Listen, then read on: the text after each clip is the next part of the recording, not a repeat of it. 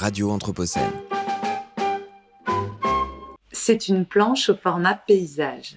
Tout de suite, on sent que l'approche est sérieuse, rigoureuse. Le dessin est d'une précision presque intimidante. Les contours tracés par l'ordinateur à la ligne claire et fine cherchent l'exactitude. Des aplats colorés remplissent certaines formes.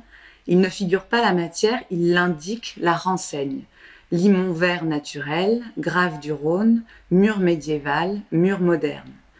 D'autres informations passent par des trames faites de petits traits ou des lignes. On comprend tout de même, même si clairement les codes nous échappent, il s'agit de murs faits de gros galets, tous exactement à leur place, détourés et grisés au volume suggéré par de rares lignes internes. En tout cas, rien n'est laissé au hasard ou à l'arbitraire.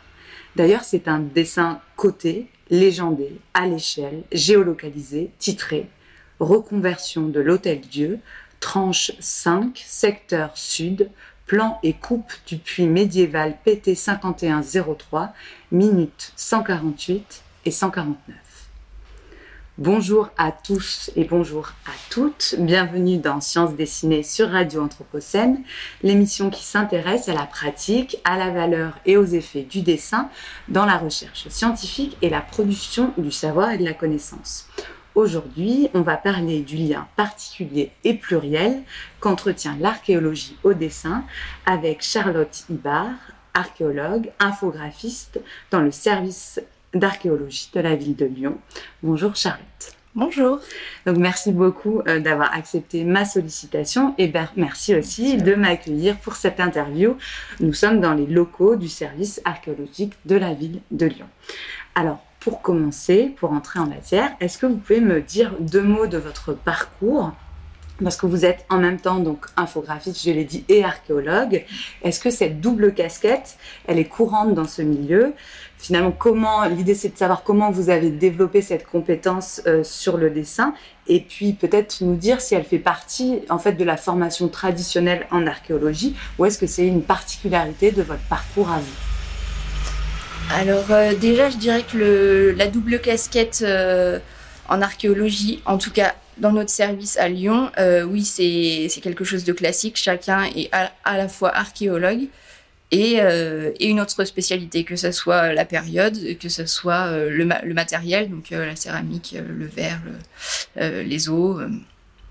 et donc moi, je, je suis sur le, le dessin, l'infographie. et au final, c'est que j'avais commencé, j'étais plutôt intéressée par l'architecture euh, intérieure. Donc voilà, je me suis lancée dans des études euh, d'art plastique quand, euh, quand je suis sortie du lycée. Et puis j'ai toujours été intéressée par l'archéologie, mais bon, ça, me paraissait pas, pas un vrai métier. Et puis finalement, l'art plastique n'en était pas un non plus. Et, et, et j'ai, après avoir fait ma licence d'art plastique, j'ai décidé de partir dans l'archéologie. Donc il se trouve que moi, en tant qu'infographiste, j'ai cette euh, double formation, si on veut, mais elle n'est pas forcément nécessaire. on peut très bien être infographiste sans avoir jamais fait d'études euh, dans l'art, quoi. D'accord, donc euh, et inversement, tous les archéologues ne sont pas forcément formés au dessin d'archéologie. Non. Donc ça, ça, se fait vraiment sur le tas. quand on fait notre formation en archéologie, en général, on nous demande de faire des stages l'été. Et, ça fait partie de ces fouilles qu'on appelle programmer l'été. On, nous forme euh, au dessin. Alors, il y en a qui, accrochent plus ou moins. Et bah forcément, moi, je m'y suis tout de suite retrouvée. Et, mais au début, je ne pensais pas forcément euh, aller sur cette spécialité de l'infographie. Et puis finalement, elle s'est imposée à moi. Euh, voilà, naturellement, ça m'a ça m'a permis de refaire le lien justement mm. avec ces, études précédentes et puis ce, oui, ce, ce coup de cœur, enfin ce, que, cette appréciation que j'ai pour, pour l'art et pour le dessin et comme ça, ça me permet de, de m'y retrouver. Ok. Et donc, enfin là, vous avez évoqué rapidement les, enfin le, le travail de, de fouille les, Mhm. et, et de dessin de fouille. Euh, et justement, dans, dans cette émission, moi, j'essaie d'explorer, euh, enfin, le rapport à chaque fois spécifique qu'entretiennent les disciplines scientifiques euh, au dessin. Donc, il y a des disciplines, par exemple, comme le droit, qui sont euh, très éloignées du, du dessin, et Ouais. d'autres, comme la géographie, au, au contraire, se sont construites avec et grâce au dessin. Mm. Et, et donc, la question un peu générale, mais c'est qu'en est-il pour la- l'archéologie? Et en fait, en gros, à quoi sert euh, le dessin pour les archéologues? Euh, je vais prêcher un peu pour ma paroisse forcément, mais euh, je trouve que le, le dessin, il est quand même euh, vraiment nécessaire à la, à la compréhension de, de ce qu'on fait au quotidien. Euh, en fait, à la, fin de chaque euh, opération de fouille, on doit rendre à l'État un, rapport qu'on appelle un rapport de fouille. Et donc, il y a le responsable de l'opération et les différents spécialistes des périodes des, matériaux qui, écrivent dans ce rapport. Et à la fin de ce rapport, en fait, on va présenter tout un tas de, planches illustratives qui, permettent de d'expliquer un peu,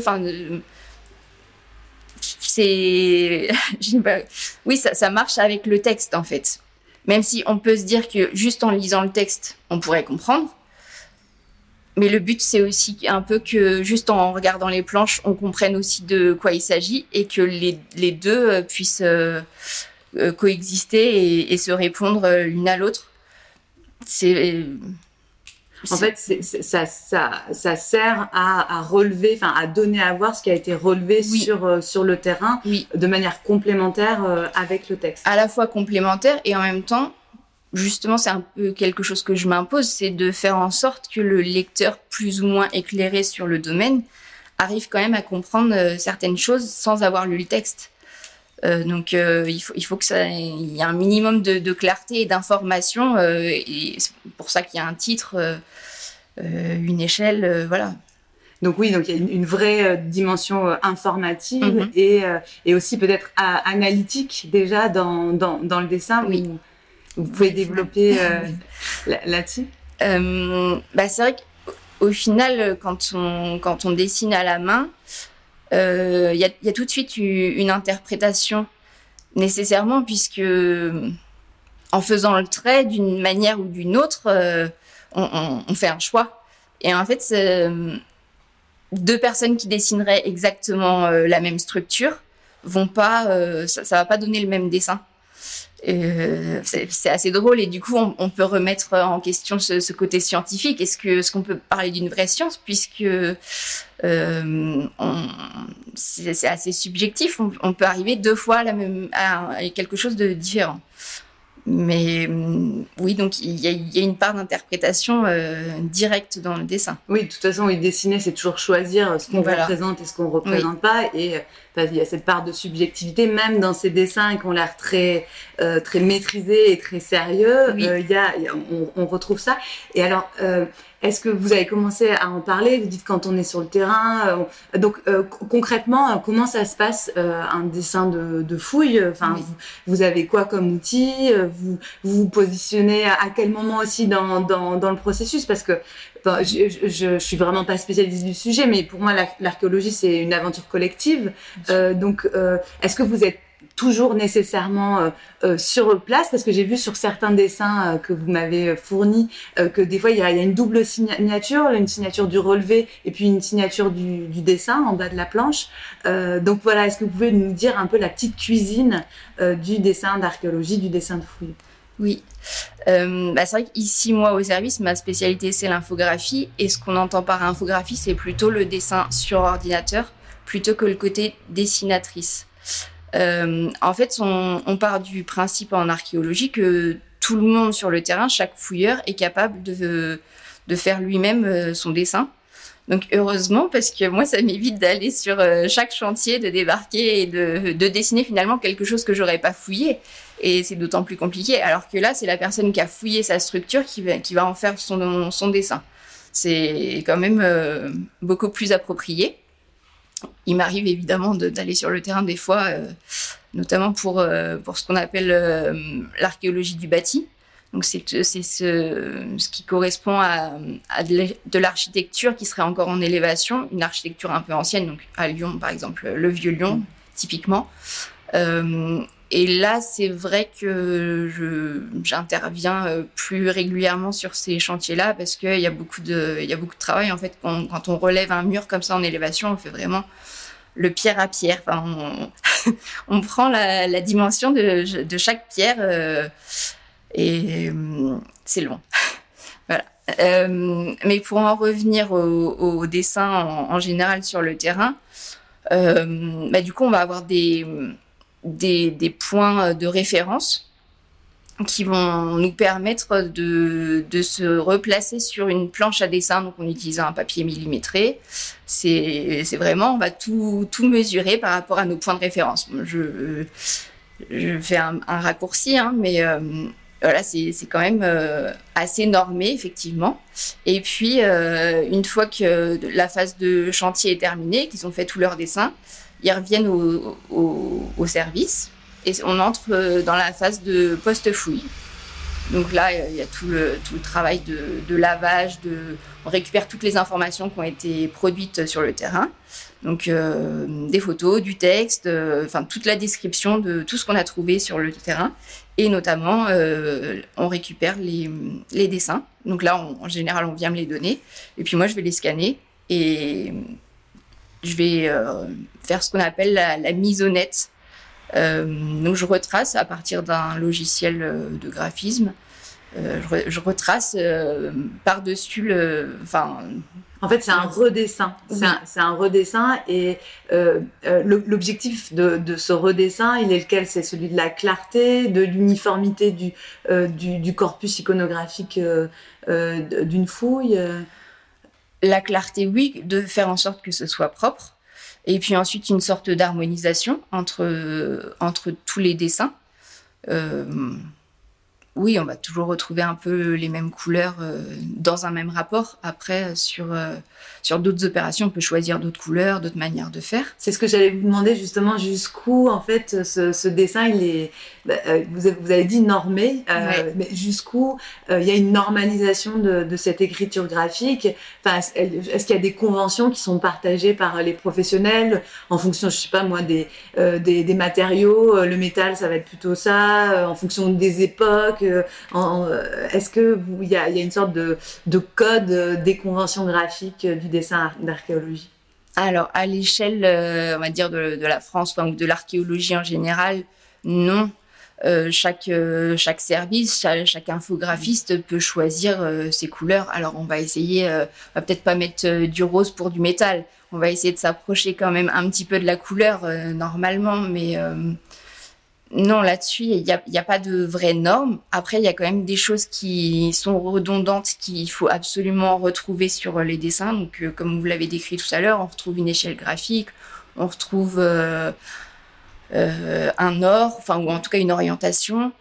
alors, ce qu'on appelle nous aussi les, altitudes, parce qu'il faut toujours qu'on se, qu'on se repère par rapport au niveau de la mer.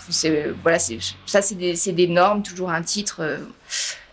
Et, après, non, il y a quand même euh, une certaine liberté euh, dans le dessin. Après, sur d'autres euh, types de dessins, puisqu'on peut donc retrouver plusieurs, plusieurs de types de dessins en archéologie, on dessine aussi les objets qui ont été trouvés sur la fouille.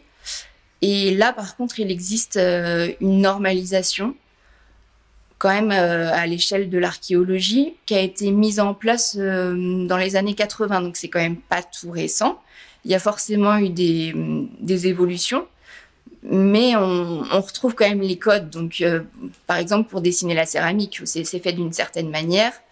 Euh, D'un côté, on a le, on a le, profil pour voir l'épaisseur de, la céramique, et puis de l'autre, euh, on va avoir l'extérieur de la céramique euh, avec des, des, je, ne sais pas comment appeler ça.